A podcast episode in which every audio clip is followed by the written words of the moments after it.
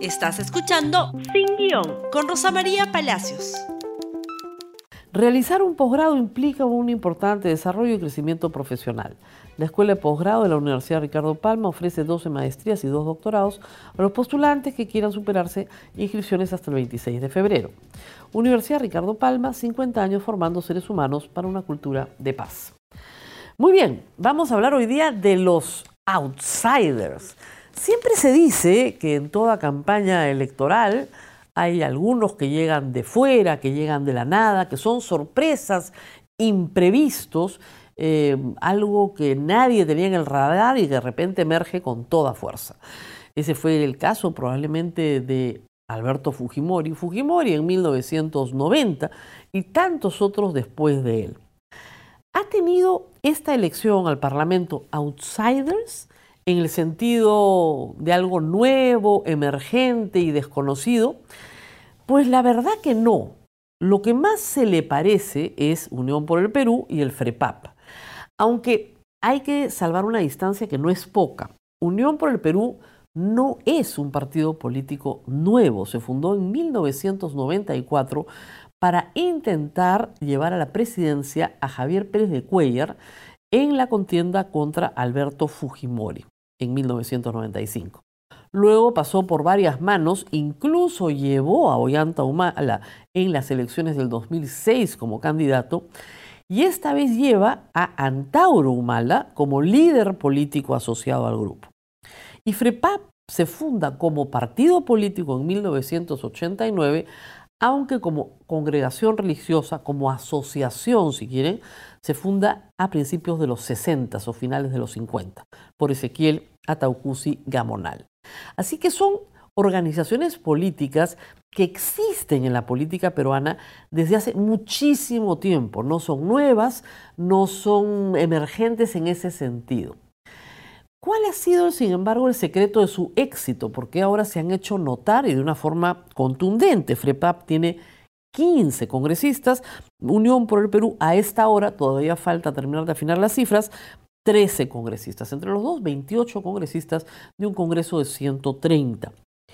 La novedad en el caso de UPP es que han elegido un aliado importante en la política peruana que parece absolutamente marginal y algunas de sus propuestas francamente enloquecidas, como es Santa Urumala. Sin embargo, Antauro Humala logró mantener una organización entre reservistas y una plataforma política más amplia como el Frente Patriótico, acumula personas en distintos puntos del país, sobre todo en el sur del país, que quieren llevar a cabo una revolución radical de corte socialista, mucho más radical que las que ustedes pueden encontrar en las propuestas del Frente Amplio o de lo que no llegó a entrar, como es Juntos por el Perú. ¿Qué propone Antauro Humala? Propone una alianza con el señor José Vega Antonio y con el señor Virgilio Acuña. Virgilio Acuña va a estar en unos momentos acá en la República, ha estado conmigo esta mañana, separado de los proyectos políticos de su hermano hace mucho tiempo, es el financista, le aporta al grupo un grupo de jóvenes gamers que lo siguen, UPP aporta el aparato político, pero Antauro aporta la masa. Y de hecho, viendo los resultados, que son muy interesantes, del el millón de votos que han sacado, más o menos, todavía no están las cifras cerradas, colocan a, digamos, 13 congresistas, de los cuales 10 son absolutamente leales a Antaurumala.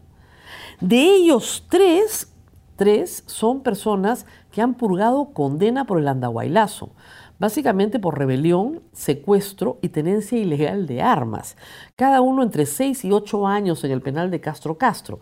Y me estoy refiriendo a los congresistas Chagua, Chavarría y Chávez, que pertenecen a los departamentos de Tacna, Junín y Huancavelica. Han sido elegidos por amplia mayoría. Caso curioso el del señor Chavarría. El señor Chavarría dirigió ya fuera de prisión, cuando se reincorpora a la vida política, una rebelión importante en Pichari, levanta todo el contra Daniel Urresti, en esa época ministro del Interior. La rebelión termina causando un muerto y 30 heridos y finalmente Urresti se ve obligado a renunciar. Se van a reencontrar en el Congreso de la República. Lo que hace previsible que el grupo de Podemos, que básicamente es limeño y que básicamente de los 11, 8 deben haber entrado con votos de Urresti, el congresista más votado, no se va a aliar casi de ninguna manera y bajo ninguna circunstancia con Unión por el Perú, sobre todo si tiene al señor Chavarría entre sus integrantes, liderando por encargo de Autauro Mala este movimiento. Así que ahí vemos la posibilidad clara de que una alianza de ese tipo no se dé bajo ninguna circunstancia. No son de Antauro Edgar Alarcón, ni tampoco el señor eh, José Vega Antonio, que es el dueño de la franquicia, que es el que ha manejado la marca durante todos estos años y que ya había llegado al Congreso con Ollantumala cuando Ollantumala fue candidato presidencial en el 2006. Así que outsider no tanto, pero sí efectivamente Antauro Mala es dentro de la política peruana una figura radical y marginal que le ha ido muy bien, porque sí, de la nada ha conseguido quitarle todo el voto en el sur a Verónica Mendoza y ocupar ese espacio radical que tiene propuestas básicamente anti-extractivistas, anti-inversión extranjera y anti-derechos humanos. Está a favor claramente de prácticas xenofóbicas contra venezolanos, chilenos y otros más. Pero ese mensaje populista tiene predicamento claramente entre su electorado. El otro grupo emergente, pero no tanto, es FREPAP. FREPAP tuvo en el pasado congresistas, tuvo presencia, pero eh, durante todos los noventas logró colocar cinco congresistas en distintos momentos. De esos cinco congresistas, cuatro se pasaron al Fujimorismo. Y uno, el señor Noriega, fue duramente fiscalizado, suspendido del Congreso, desaforado, investigado por crímenes que no cometió y finalmente rehabilitado. Así que la presencia del FREPAP como organización religiosa no se ha dado de una manera muy cabal en el Congreso. Esta vez entra con 15 personas que son en su mayoría fieles. No hay muchos invitados que no tienen ninguna experiencia política, ningún antecedente en preparación de normas, ni tampoco en la capacidad de negociar acuerdos. Es más, lo han anunciado de alguna forma, no estamos para negociar con nadie. Así que es posible, como les dije alguna, hace unos pocos días, que estos grupos vengan con mensajes muy apegados a su esencia, pero que no tengan ningún interés en negociar. Ahora, ¿este es un Congreso representativo del electorado peruano? Esa es una gran pregunta. Y acá viene un fenómeno que se repite en varias elecciones, pero que es casi desconocido para el grueso público. No tengo las cifras finales porque la OMPE no termina, pero va a terminar esta semana. Pero en números gruesos, para que se entienda el problema, el padrón de electores en el Perú es de poco más de 24 millones de electores. 5 millones no van a votar, nunca, se, se ausentan. No es una cifra de ausentismo elevada, es más baja que la del referéndum. 3 millones votan nulo y en blanco. Se autoexcluyen. Ahí se van 8. ¿No es cierto? Y yo les diría que unos 4 millones votan por los partidos que no tienen finalmente representación porque no pasan la valla. Al final nos quedan 10 partidos que sumados, sumados, no pasan de 10 millones de votos.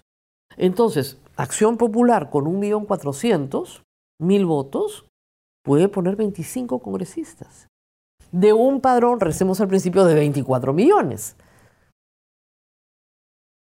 O sea, si con un millón que puede poner Unión por el Perú de votos, puede poner 13 congresistas, el 10% del Congreso, pero un millón no es el 10% de 24 millones. Hay un problema bien complicado en nuestro sistema político que hace que el Congreso termine siendo poco representativo. Es verdad que es culpa del elector, ¿no es cierto? El que se ausenta, el que vota nulo, no quiere participar y no se le puede obligar. Pero al final terminamos teniendo un proyecto bien poco representativo y con grupos que son muy pequeños dentro del peso que tienen dentro de la sociedad, pero con enorme participación en el Congreso. Vamos a ver cómo se desarrolla esto. Reitero, difícil por los antecedentes que Podemos y Unión por el Perú lleguen a algún acuerdo en algo. Sobre todo si se enfrentaron en Pichari a balazos, ¿no es cierto?, entre los grupos que lideraba Urresti por parte del Estado peruano y el señor Roberto Chavarría por parte de los reservistas de Antauro Humala. Así están las cosas, vamos a tener más noticias. Reitero, todavía no está la lista definitiva, un personaje como Virgilio Acuña, que sería importante dentro de Unión por el Perú, todavía está esperando que salgan los resultados definitivos porque no se sabe si está o no está en el próximo Congreso. Nos tenemos que despedir. Mañana más novedades de estas elecciones y eh, nos tenemos que despedir, pero tenemos que agradecer a los auspiciadores. Realizar un posgrado implica un importante desarrollo y crecimiento profesional. La Escuela de Posgrado de la Universidad Ricardo Palma ofrece 12 maestrías y dos doctorados a los postulantes que quieran superarse. Inscripciones hasta el 26 de febrero. Universidad Ricardo Palma, 50 años formando seres humanos para una cultura de paz. Ya viene Sigrid, compartan este programa, nos vemos mañana. Gracias por escuchar Sin Guión con Rosa María Palacios. Suscríbete para que disfrutes más contenidos.